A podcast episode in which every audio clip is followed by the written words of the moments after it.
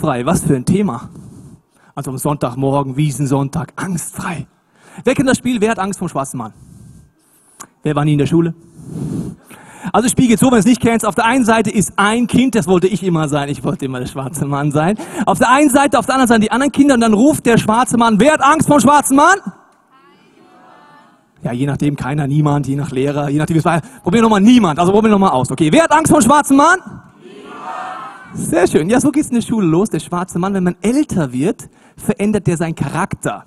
Die wenigsten von uns haben vor Grundschülern Angst, die auf der einen Seite stehen und sagen, hat Angst vor dem schwarzen Mann? ich bin's. Nee, unsere schwarzen Männer, wenn wir älter werden, sehen irgendwann anders aus. Vielleicht bist du auch zum ersten Mal da und ich weiß noch genau, wie ich jemand zum allerersten Mal in einen Gottesdienst eingeladen hat, habe ich ihn gefragt, du, ist das die katholische Kirche? Nein. Die evangelische? Nein.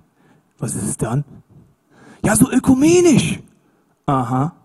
Ich habe gedacht, wenn ich da reinkomme, der Typ da vorne wird wahrscheinlich gleich ein Schwein schlachten, eine Kutte anziehen, in Blut tanzen und sagen, Hallo. Das alles wird nicht passieren, wenn du das erstmal da bist. Ganz locker. Angstfrei ist ja das Thema.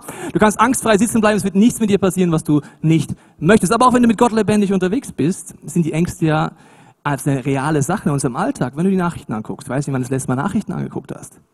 Da kommen nur Schreckensmeldungen. Schuldenkrise. Ich weiß nicht, wer von uns noch glaubt, dass Europa das im Griff hat. Der kann sich mal kurz melden. Einer, sehr schön. Es gibt positive Menschen, die sagen, Mensch, das klappt, egal was Portugal, Griechenland oder die anderen machen, das wird funktionieren. Alle anderen sagen, das wird nicht auf Dauer gut gehen. Arbeitslosigkeit, globale Erwärmung, Terror. Vom Wort terrere, erschrecken. Es gibt so viele Dinge, wenn ich das Fernseher anmache und Nachrichten angucke, denke ich, eigentlich müsste so ein Hinweis eingeblendet werden, bevor die Sendung kommt. Die nachfolgende Sendung sollten Sie in einem Atombunker in Island angucken. Alles andere ist eine Zumutung. Ich weiß nicht, wovor du Angst hast. Ich habe eine Statistik rausgesucht, wofür die Deutschen Angst, Angst, Deutschen Angst haben. Die Top-Antworten kannst du mal durchlesen. Ich weiß nicht, was du geantwortet hättest. Blend mir mal ein.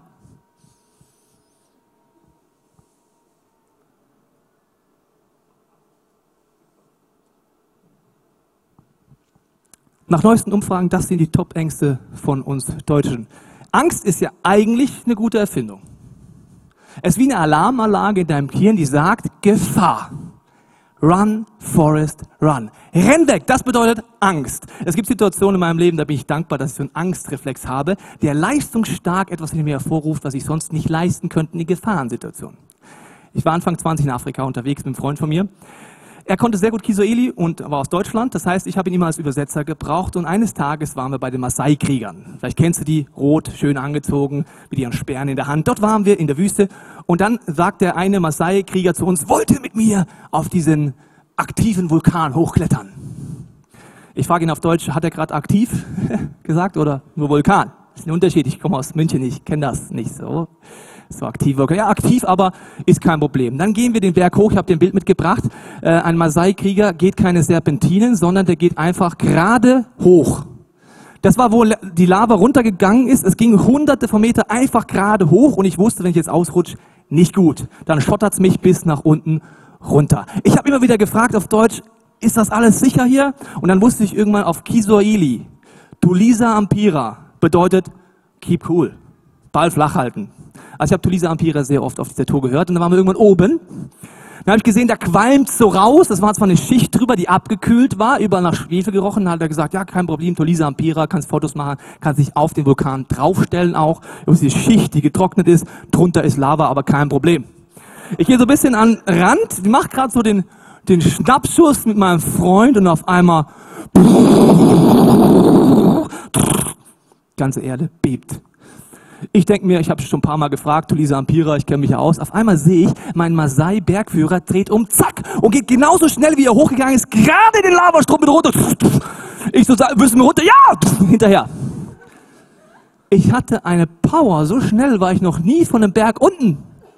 Angst ist eine gute Erfindung. Der Situation kam dann raus, es war nur ein Beben, aber gut, ich kenne nicht so viel Erdbeben in meinem Leben als Münchner. Und dann waren wir an einem anderen Punkt in der Oase, auch in Afrika, habe ich ein Bild mitgebracht. Da sagt auch unser Maasai-Freund, hier könnt ihr trinken. Da habe ich ein Bild mitgebracht. So sah es mitten in der Wüste aus. Und dann frage ich ihn so, ja, kann man auch in die Höhle da hinten schwimmen? Das kenne ich so aus den, diesen romantischen Filmen, so Fernsehen, cool. Wasserfall, komm, wir schwimmen da durch. Ja, du Lisa Ampira, kein Problem. Wir schwimmen durch. Ich schwimme ganz gemütlich, schaue dann so oben in die Ecke in der Höhle, sehe da so was Rotes hängen. Fragt dann wieder auf Deutsch, kannst du ihn mal auf Kisueli fragen, ob das da oben normal ist? Er fragt auf Kisueli irgendwas. Ich sehe, wie von jetzt auf gleich der Masai-Krieger mit angsterfüllten Augen umdreht und so schnell rauskraut aus der Höhle, dass ich denke, hinterher! So schnell habe ich noch nie geschwommen. Ich hätte Olympia Gold gewonnen. So schnell war ich aus dieser Höhle draußen. draußen. Was war das? Ja, er hat mir gerade auf Kisuele gesagt, das war die giftigste Wasserschlange Afrikas, die da oben hing.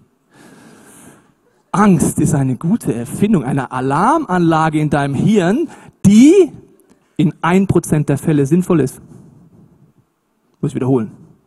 Die in ein Prozent der Fälle sinnvoll ist. In, in München haben wir keine Schlangen.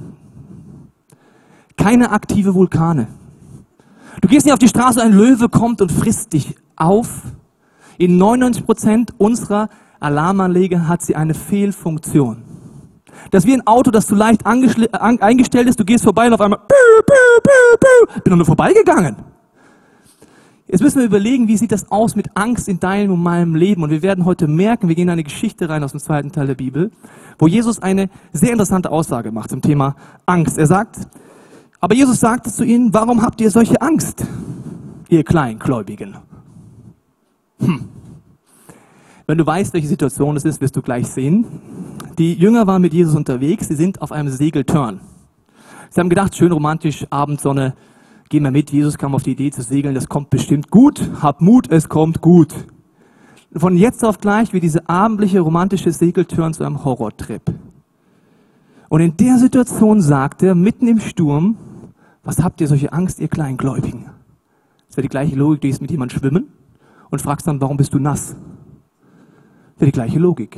Ich gehe mit dir in den Kontext rein. Was ist vorher passiert? Matthäus 8 heißt es, daraufhin stieg Jesus in das Boot, seine Jünger folgten ihm und sie fuhren los.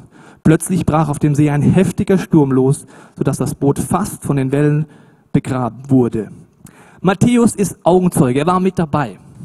Und manchmal bei so biblischen Texten ist es sinnvoll zu gucken, welche Wörter verwendet er. Er sagt, ein heftiger Sturm, fast von den Wellen begraben. Ich habe im griechischen Text nachgelesen, welches Wort er verwendet. Das ist manchmal interessant. Was heißt denn heftig? Was heißt denn von Wellen begraben? Und ich stelle es mir so vor. Matthäus überlegt, wie kann ich das aufschreiben, was ich mit Jesus da auf dem See erlebt habe. Nenne ich es Windböe? Nee. Platzregen? Mm -mm. Nenne ich es Sturm? Nee. Er sucht nach dem krassesten griechischen Wort, das du verwenden kannst. Und das war nicht damals wie in der Jugendsprache heute, heute ist ja alles krass. Du stehst an der U-Bahn, die U-Bahn kommt pünktlich, sagst du, das war echt ends krass, super, ends geil, dass die jetzt so extremst pünktlich kommt. Das ist Jugendsprache. Das ist alles ends krass, ends geil, ends extrem. Wenn er dieses Wort nimmt, das ich dir gleich sage, nimmt er es ganz bewusst und er nimmt das Wort Seismos. Seismos, da kommt das Wort Seismologe, Seismograph mit. Ich habe dir einen mitgebracht. Ein Seismograph misst Erdbeben. Seismos bedeutet ein Beben, das mich existenziell bedroht und bis ins Innerste erschüttert. Also, sie sind auf dem See und sie kommen in einen Seismos. Nicht ein bisschen Abendwind, nicht ein bisschen so, ach ja, ganz nett, war mal ein Abenteuer, wir Stadtmenschen waren auch mal auf dem Wasser, sondern Seismos. Ich lese dir nochmal aus dem, vor die Geschichte mit diesem Hintergrundwissen, dass du mal das auf der Seele zergehen lässt, was jetzt da passiert in diesem Seismos. Daraufhin stieg Jesus in das Boot. Seine Jünger folgten ihm und sie fuhren los. Plötzlich brach auf dem See ein heftiger Sturm los, sodass das Boot fast von den Wellen begraben wurde. Jesus, Jesus aber schlief. Jesus aber schlief. Jesus aber schlief. Die Jünger stürzten zu ihm und weckten ihn. Herr, schrien sie, rette uns, wir sind verloren. Aber Jesus sagte zu ihnen, warum habt ihr solche Angst, ihr Kleingläubigen? Dann stand er auf, wies den Wind und die Wellen in ihre Schranken, da trat eine große Stille ein. Unter diesen Voraussetzungen mit dem Hintergrundwissen merkst du, hier wird etwas beschrieben, wo Matthäus sagt, das ist ein existenziell bedrohlicher Sturm. Angst war in ihre Augen geschrieben. Kennst du so Situationen, wenn von jetzt auf gleich das Leben tobt um dich herum und dir wirklich der Hintern auf Grundeis geht? Das ist kein Löwe, der dich bedroht. Vielleicht ist es das Konfliktgespräch mit deinem Chef, die Angst vor Arbeitslosigkeit, Existenzängste. Hält meine Lebensversicherung, hält meine Altersvorsorge. Angst vor Bedrohung, Fukushima. vor irgendwelchen Terroristen. Alles Situationen, wo von jetzt auf gleich auch persönlich so ein Sturm losbrechen kann. Und der Sturm kommt plötzlich von jetzt auf gleich. Die Jungs haben vielleicht gerade noch Karten gespielt, alles happy clappy. Und auf einmal geht dieser Sturm los. Stürme im Leben kündigen sich selten an. Die kamen von jetzt auf gleich. Und wenn du mal am Meer oder in den, an gewissen Seen lebst, weißt du, dass solche Fallwinde einfach kommen. Ich glaube, das sind Situationen, wo wir uns das gar nicht so vorgestellt haben. Ich glaube, die Jünger haben sich nicht vorgestellt, wenn Jesus zu ihnen sagt, kommt mit mir in dieses Boot, dass ein Seismossturm auf sie wartet. Wenn man so sich mit Christentum beschäftigt, mit Glauben, hat man doch die Vorstellung, Jesus, Mensch, wenn du zu mir sagst, geh mit mir ins Boot, dann werden im Hintergrund Vögel zwitschern. Ein Regenbogen von der einen zur anderen Seite über diesem See drohnen. Engel spielen Harfe, der glasklare See. Wir spiegeln uns drin, sagen, Mensch, Jesus, du siehst schön aus, ich sehe schön aus. Mensch, ist das toll hier draußen auf dem See. So stellen wir uns doch Glauben vor. Ich glaube doch, damit Jesus mich einfach bewahrt. Happy, clappy all the time. Das glauben nur Leute, die die Bibel noch nie gelesen haben. Ich lade dich ein, die Bibel zu lesen. Da steht, wenn du mit Jesus unterwegs bist, wirst du nass. Du kommst in Stürme. Der Unterschied ist nur, du im Sturm wirst du einen Jesus erleben, einen Gott erleben, mit dem du nicht gerechnet hast. Hier heißt es, Jesus aber schlief. Ich möchte mit dir da kurz drauf eingehen, warum schläft er da? Ich meine, angsterfüllte Augen und ich weiß nicht, wie dir es geht, wenn du Angst hast, ob du da schläfst. Da ist man normal wach. Ein Tier, das Todesangst hat, ist wach das schläft nicht. Ein Mensch, der Todesangst hat, schläft nachts nicht ein, liegt wach, grübelt, Sorgen, Ängste, Bedrohung, Seismus. Jesus aber schläft. Kommst du dir manchmal auch so vor, als würde Gott schlafen, wenn es drauf ankommt? Der macht eine Siesta. Der pennt. Ich bin in einer existenziell bedrohlichen Situation, der Sturm des Lebens tobt und Gott pennt. Ein kleines Detail ist oft wichtig in der Bibel genau zu lesen. Der andere Augenzeuge Markus berichtet nämlich Folgendes. Da brach ein gewaltiger Sturm los, das wissen wir schon. Hohe Wellen schlugen ins Boot, wissen wir auch schon. Es fiel voll Wasser und drohte zu sinken. Jetzt kommt das Detail. Jesus aber schlief hinten im Boot auf einem Kissen. Jesus, wenn du Background kennst, geht in einen Teil des Buches, Bootes hinten rein in den Heck. Der einzige Teil im Boot, wo eine, eine geschützte Bereich war, wo die Netze drunter geschoben wurden. Er geht dorthin ganz bewusst, um zu schlafen. Da gehst du nur hin, wenn du schlafen willst. Wenn du nicht nass werden willst. Und dann hat er auch noch ein Kissen dabei. Er ist Gott außerhalb der Zeit. Er weiß, gleich kommt ein Seismussturm. Die Jungs kommen ziemlich ans Limit. Und er geht pennen. Aber nicht, um dir Angst zu machen, sondern dir etwas zu zeigen, den Jüngern auch etwas zu zeigen. Und wenn du denkst, dass Gott in deinen Seismusstürmen pennt oder was verpasst, wir glauben ja manchmal ernsthaft, so unterbewusst.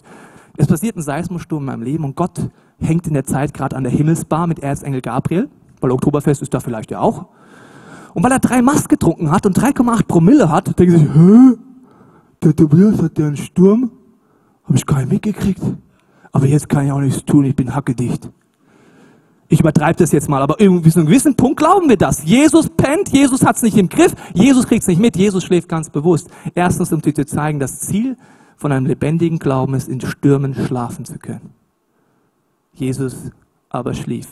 Und das Zweite, er möchte ihnen etwas zeigen, nämlich ist ein Grundprinzip. Im Johannesevangelium sagt er das auch mal. Er sagt, dies alles habe ich euch gesagt, damit ihr durch mich Frieden habt. In der Welt habt ihr Angst. Nicht vielleicht, eventuell, möglicherweise, sondern ihr habt Angst.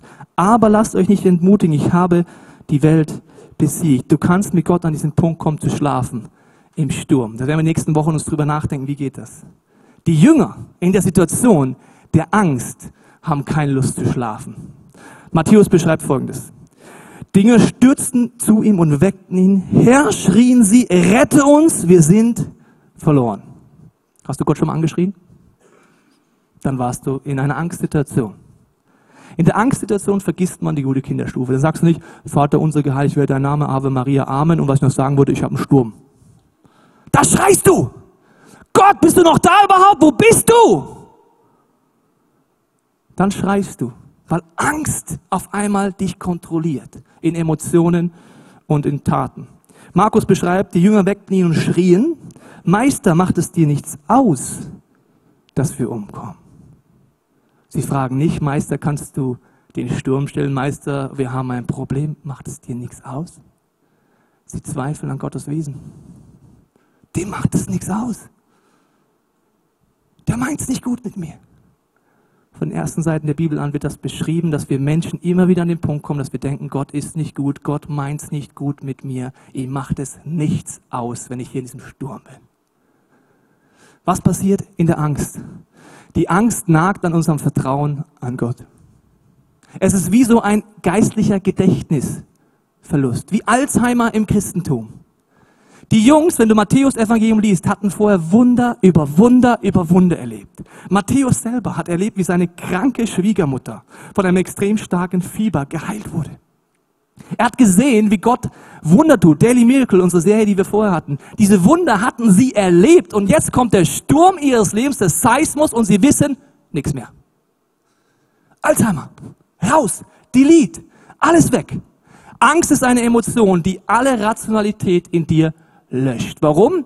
Das Alarmsystem ist dafür da. Angst, run. Angst, renn. Angst, renn. Nicht nachdenken in der Situation, sondern nicht sozusagen, ah, da hinten kommt was, das könnte ein Löwe sein. Ich weiß es nicht, trinke ich mal ein Weißbier. Der kommt näher, der sieht schon echt aus wie ein Löwe, aber kann ja auch eine Plüschfigur sein. Ja, oder ich bilde mir ein, es ist zu heiß. Du rennst weg. Und Angst löscht alles. Wenn du das weißt, wirst du gleich merken, wie du aus Angst rauskommst. Nämlich, es nimmt einfach einen geistlichen Gedächtnisverlust in dir ein. Und wenn du das merkst, dann kommst du an einen Punkt, wo du merkst, dass du die Kontrolle verlierst. Angst ist der Moment, ich weiß, ich habe es nicht mehr im Griff. Das sind Situationen wie auf dem See. Das sind Situationen, wo ich weiß, ich weiß nicht, wie mein Chef reagiert. Der kann mich morgen rausschmeißen. Ich weiß nicht, wie die Wirtschaft sich entwickelt. Ich kann noch so gut knechten jeden Tag. Wenn Europa hops geht, gehe ich mit. Es gibt Dinge, die hast du nicht unter Kontrolle, aber wir wünschen uns zu kontrollieren. Ich fliege zum Beispiel nicht gerne. Dann habe ich letztens reflektiert, dass ich etwas Lustiges mache bei Start und Landung. Ich nehme die Armlehne, Kontrolle, und drücke sie ziemlich fest während Start und Landung. Ich greife irgendetwas, um noch irgendwie Kontrolle zu haben und klammer mich dran fest. Letztens bin ich gestartet und geflogen, habe ich mir gedacht, Tobias, was machst du hier eigentlich? Dann habe ich gemerkt, ja gut, ich verstehe, warum ich es mache, weil ich bin nicht der Kapitän, ich bin von Technik abhängig und wenn ich runterknall, dann knall ich runter. Ich habe es nicht unter Kontrolle. Aber dann habe ich gedacht, was bringt es, die Armlehne anzufassen? Also wenn es mich runterklatscht, dann egal, ob ich die Armlehne dann dran habt und man fand ihn mit einer Armlehne in der Hand. Super. Ich bin Matsch. Pff, pff, weg. Da kannst du auch die Arme ausbreiten und singen Free Falling. Pff, oder I Believe I Can Fly. Oder die Armlehne. Das Ergebnis ist genau das gleiche. Wir versuchen zu kontrollieren, wenn Angst kommt. Wir versuchen zu kontrollieren Beziehungen, in denen wir sind. Menschen, dass sie uns vielleicht nicht verletzen. Vielleicht, dass ich fast zwanghaften Ordnungstick habe zu Hause. Das kann ich kontrollieren, meine Wohnung. Das passiert auch bei Angst. Ich weiß nicht, was du davon schon erlebt hast, aber ich merke auch, dass Angst dazu führt, dass Sicherheit mein Gott wird. Ich möchte kurz erklären. Ich werde an, Sicherheit anzubeten. Zum Beispiel überlege ich, wie kann ich mich absichern. Es gibt viele sinnvolle Versicherungen in Deutschland, aber es gibt auch ein paar, wo man sagen muss, zum Beispiel Hochwasser in München. Muss nicht sein. Es gibt sichere Absicherung, aber wir wollen kein Risiko eingehen. Wir haben Angst, oft Risiken einzugehen in Beziehungen. Absichern. Zum Beispiel, ich lasse keinen Menschen mehr an mein Herz ran. Absichern. Ich lasse mich nicht mehr auf Kirche oder Gemeinschaft ein. Dann bin ich sicher. Da kann mich keiner verletzen. Ich gehe keine festen Beziehungen an. Ich gehe keinen Glaubensschritt Sicherheit. Und dieses Abschirmen ist wie die Hölle auf Erden. Weil du bist gefangen in deinem kleinen Sicherheitsding, wo wenn du mal ein bisschen drüber nachdenkst, merkst, die entscheidenden Dinge hast du gar nicht im Griff. Das Ding da morgen noch schlägt, keine Ahnung. Was morgen in der Welt passiert, keine Ahnung. Ob Al-Qaida irgendwann es auch mal nach München schafft, keine Ahnung. Die entscheidendsten Dinge hast du nicht im Griff. Und Sicherheit anzubeten ist wie so eine Tendenz bei uns Deutschen, aus Existenzängsten, aus Situationen, wo wir sagen, darauf verlasse ich mich. Bis der nächste Seismus kommt und ich merke, Mist, das hält ja gar nicht, was es verspricht. Wer Angst hat, kann auch nicht lieben. Wusstest du das? Hast du schon mal gehört, ich bin voller Angst, aber gleichzeitig voller Liebe? Das geht nicht. Wer Angst hat, wird auch nicht großzügig werden, weil du hast Angst, dass du zu kurz kommst. Und wer Angst hat, wird auch keine großen Träume im Leben haben, weil du Angst hast, dass sie zerplatzen. Ich habe dir mal eine Übersicht mitgebracht, was Angst alles macht. Lies es dir mal durch und lass es dir in deinem Kopf mal ein bisschen arbeiten.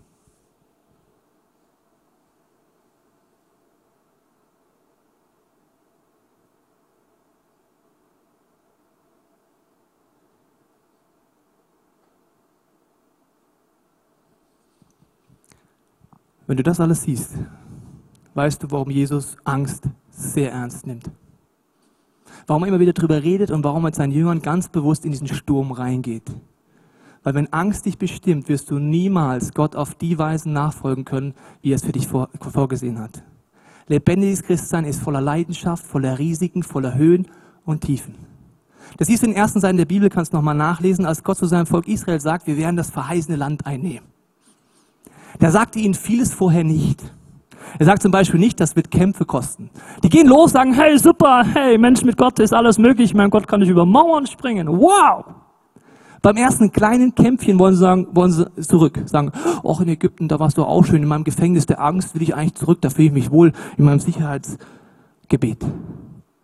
Das verheißene Land beim Volk Israel heißt, ein Gebiet nach dem anderen einzunehmen, auch Kämpfe zu bestehen, Risiken einzugehen, Höhen und Tiefen zu erleben. Und immer wenn es darum geht, neues Land einzunehmen, ob es in deinen Lebensbereichen sind, neues Lebensbereich, wie von Gott verändern zu lassen, ob es ist in einer Ehe, einen neuen Schritt zu gehen, ob es ist als Kirche, wo wir jetzt am Freitag den ersten Gottesdienst am Airport gefeiert haben, in dieser Airport-Region, es ist immer mit Kämpfen verbunden. Wenn du damit nicht rechnest, dass Stürme kommen, bist du immer überrascht. Wenn ja, dann, wenn du es weißt, wirst du gleich Folgendes tun können, was ich dir erzähle. Nur ein Beispiel vom Freitag. Wenn du neues Land als Kirche einnimmst, genauso privat, Ehe, in einzelnen Lebensbereichen genau das gleiche Prinzip, dann gibt es Stürme. An diesem Tag hatten wir das volle Programm von Krankheiten, Unfall auf dem Weg hin zu der Location. Wir hatten Situationen, wo Leute emotional Achterbahnfahrt hatten und auf dem Heimweg kriege ich einen Anruf. Und der Anruf ist, Tobi, komm nochmal zurück. Ich bin zurückgefahren und habe dann Folgendes äh, gesehen. Dieses Auto, ein Autounfall, Gott sei Dank keiner verletzt, aber das Auto vom Clemens, der da drin saß, ist kaputt. Wie Jesus. Ich dachte, wir gehen jetzt in ein neues Land rein, alles happy clappy, Regenbogen, Vogelgezwitscher. Unfall? Sturm? Materieller Schaden? Wenn du das immer mehr kennst, bist du nicht überrascht und weißt, dass Jesus in diesem Sturm drin ist dass er größer ist als jede Angst, dass er sich freier machen möchte durch diese Kämpfe, ihm zu vertrauen. Und ich habe dir jetzt ein paar Tipps mitgebracht, weil ich glaube, Jesus wiederholt sich immer wieder aus einem Grund. Von 125 Geboten im zweiten Teil der Bibel sagt er 21 Mal das häufigste Gebot. Fürchte dich nicht. Weißt du, wie oft 21 Mal ist? Zeig's dir. Fürchte dich nicht. Fürchte dich nicht. Du übrigens auch nicht fürchten. Hab keine Angst, hab Mut, fürchte dich nicht, fürchte dich nicht, fürchte dich nicht, fürchte dich nicht, fürchte dich nicht. Was ich noch sagen wollte, ich habe es noch nicht so oft erwähnt, fürchte dich nicht. Bevor ich es vergesse, fürchte dich nicht. Fürchte dich nicht, fürchte dich nicht, fürchte dich nicht, fürchte dich nicht, fürchte dich nicht, fürchte dich nicht, fürchte dich nicht, fürchte dich nicht, fürchte dich nicht, fürchte dich nicht, fürchte dich nicht. Hat die Platte einen Sprung oder was? 21 Mal. Das zweithäufigste Gebot ist nur achtmal. Das heißt, du sollst Gott und deinen Nächsten lieben. 21 Mal fürchte ich nicht, weil Jesus weiß, er hat den Weg raus. Und wenn du aus Angst nicht rausgehst, deswegen nehmen wir uns auch sechs Wochen Zeit für diese Serie, wirst du nicht die Dinge erleben, die Gott für dich vorhat. Fürchte dich nicht. Ich möchte dir ein paar Tipps geben, wie du rauskommst aus der Angst. Aber nur erste Tipps. Die nächsten Wochen werden wir alle Themen ausführlich angucken. Ich glaube, das erste, was wichtig ist, dass du erlebst, was Matthäus versucht uns zu sagen, nämlich, dass Jesus die Macht hat, den Sturm zu stillen. Jesus Seismus, das erste Mal kommt in der Bibel vor, wo die Sturmstillung ist. Es kommt insgesamt nur dreimal vor, Matthäus. Das zweite Mal kommt Seismus vor, als Jesus am Kreuz stirbt. Und das dritte Mal, wo er aufersteht und den Tod besiegt. An drei Stellen gibt es ein Beben, das alles erschüttert. Jesus hat nicht nur den Tod besiegt, dass du ein Leben haben kannst hier und nach dem Tod. Er hat nicht nur Sünde besiegt, wo er sagt, alles, was dich zerstört, alle Entscheidungen, alles, was destruktiv in deinem Leben ist, alles Süchten, alle Gewohnheiten, dafür ist er am Kreuz gestorben, sondern er hat auch die Angst besiegt. Und wenn du Angst hast in deinem Leben, ist wichtig, dass du gewisse Dinge durchgehst. Das erste ist, dass Angst, habe ich dir gesagt, das Erinnerungsvermögen löscht. Was ist schlau, wenn man Angst hat? Erinnerungsvermögen wieder anschalten. Es gab in meinem Leben eine Situation, wo ich eine Panikattacke hatte. Schon drei Jahre her. Von jetzt auf gleich Atemnot, Herzrasen. Ich bin ins Krankenhaus eingeliefert worden und der Arzt hat gesagt, Sie haben nichts. Das ist eine Panikattacke. Das Problem an Panikattacken ist und an Angst ist, es gibt immer tief in mir etwas, warum ich das habe. Also lag ich dort und hatte ein Problem. Ich hatte Panikattacken. Ab diesem Moment konnte ich nicht mehr in geschlossene Räume gehen, ohne Angst. Keine S-Bahn, keine U-Bahn betreten. In meinem Zuhause habe ich immer gedacht, ich ersticke. Wenn du die Angst nicht hast, kannst du sagen, stell dich doch nicht so an. Geh halt in die S-Bahn. Dann gehen jeden Tag Tausende rein. Angst kannst du nur verstehen, wenn du sie hast. Ich weiß nicht, was deine Angst ist. Von außen kann das keiner nachvollziehen. Ich habe mich dann entschieden, erstens zu sagen, Jesus, hilf mir, warum ist das in meinem Leben? Ich muss die Veränderungskraft von dir, was du am Kreuz getan hast, erleben. Ich habe Bibel gelesen ohne Ende. Ich habe mit Gott geredet, gerungen, mit Freunden diskutiert und Stück für Stück gemerkt, dass es in meinem Leben Punkte gibt, die bis in meine Kindheit gehen, dass ich Angst vor Konflikten hatte. Angst vor Konflikten, wenn du mit Menschen zusammenlebst, und das ist das Problem an uns Menschen, wir leben mit Menschen zusammen, ist ziemlich schlecht, weil es gibt andauernd Konflikte. Überall. Die Angst vor Konflikten hat dafür gesorgt, dass ich es runtergeschluckt habe und Panikattacken waren die Folge. Ich habe erlebt, dass durch Jesus, ich sage, Jesus, heil mich, veränder mich, hilf mir, konfliktfreudiger zu werden. Und dann kommt der entscheidende Punkt. Du kannst mit Jesus durch die Angst durchgehen. Die normale Reaktion ist Angst, ich renne weg. Wenn du Jesus immer mehr erlebst, merkst du, ich bleib stehen. Ich fange an, mich zu erinnern mit Gottes Hilfe und meiner Freunde. Und dann gehe ich mit ihm durch. Es gab Situationen, da saß ich da und habe zu meinen Freunden gesagt und zu Gott gesagt, zeig mir mal, woher ich jetzt den Glauben nehmen sollte in dieser Angst, dass du mich von den Panikattacken und meiner Konfliktunfähigkeit befreien kannst. Da haben wir ein Brainstorming gemacht. Das hast du doch schon erlebt, Tobias. Das, weißt du nicht mehr? Und das, und das, und das. Und dann haben sie noch erzählt, was sie alles mit Gott erleben. Und mein Gedächtnisverlust, mein Alzheimer wurde schwächer und schwächer. Und ich wusste, diesem Gott kann ich durchgehen. Und dann habe ich mit Freunden gesagt, okay, ich stelle mich der Angst. Ich weiß noch genau, das erste Mal S-Bahn fahren, zusammen mit einem Freund, war der Horror. Ich sagte, Jesus, am Weg in die S-Bahn, bevor die Tür aufgeht, Jesus, ich weiß, das hast du in meinem Leben gemacht, das hast du in meinem Leben gemacht. Du willst mich befreien davon, ich gehe einen Schritt. Eine Woche später war ich zum ersten Mal im Kino damals, wo wir die Gottesdienste hatten. Ich stand oben auf der Empore und habe gedacht, ich sterbe. Zwei Wochen später stand ich auf der Bühne. Hab gewartet draußen, bis die Predigt kommt, bin hoch, bin wieder runter nach draußen. Das war die Startphase. Wenn du an Jesus dranbleibst, wenn du Freunde hast, die dir helfen, an die Wurzel zu gehen, kannst du jede Angst besiegen. Jesus ist nicht nur am Kreuz für dich gestorben, dass du frei wirst. Er hat alles Tödliche und Destruktive besiegt.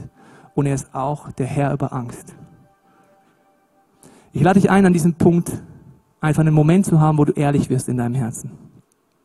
Du hast einen Moment gleich Zeit, in der Stille in deinem Herzen mit Gott zu reden. Weil Gebet ist etwas sehr, sehr Persönliches. Es ist dein Herz, das mit Gott kommuniziert. Vielleicht zum ersten Mal sagst, Jesus, ich verstehe vieles nicht, aber ich möchte das heute anfangen, dieses Risiko einzugehen, eine Beziehung mit dir aufzubauen. Und das ist ein Risiko. Sagen, Gott, hier bin ich, Jesus, du darfst in mein Leben kommen, ich möchte diese Veränderungskraft erleben und rausfinden, was du in meinem Leben vorhast. Aber vielleicht ist es auch irgendein anderer Lebensbereich, wo du Angst hast. Beziehungsangst. Angst, Glaubensschritte zu gehen. Neues Land einzunehmen, was auch immer das bedeutet. In deinem Job, in deiner Ehe, in deiner Freundschaft, in deiner Small Group, in deiner Kirche. Egal wo dieser Punkt ist, wo du Angst hast und gefangen sitzt in deiner Sicherheitszone und merkst, Jesus, hol mich raus. Ich lade dich ein, jetzt die nächsten Minuten in deinem Herzen mit Gott das zu besprechen und dann möchte ich für dich beten, dass heute ein Startpunkt ist wo du ein Leben anfängst zu leben in diesen Bereichen, das angstfrei ist, Stück für Stück immer mehr von Gott verändert. Wenn es dir hilft, kannst du die Augen schließen und deinem Herzen mit Gott reden. Jesus, ich danke dir für jede Person, die hier ist. Und wir wollen jetzt einfach in der Stille in unserem Herzen die Punkte dir sagen, die uns beschäftigen. Da, wo Ängste da sind, wo uns nicht trauen, einen Schritt zu gehen, um neues Land zu erobern in unserem eigenen Leben, in Lebensbereichen. Wir wollen dir einfach sagen, schau Jesus, du weißt es eh schon, aber hier sitze ich drin und ich zitter vor Angst in meinen Seismos-Momenten. Jetzt hast du die Möglichkeit, in der Stille mit Gott zu kommunizieren.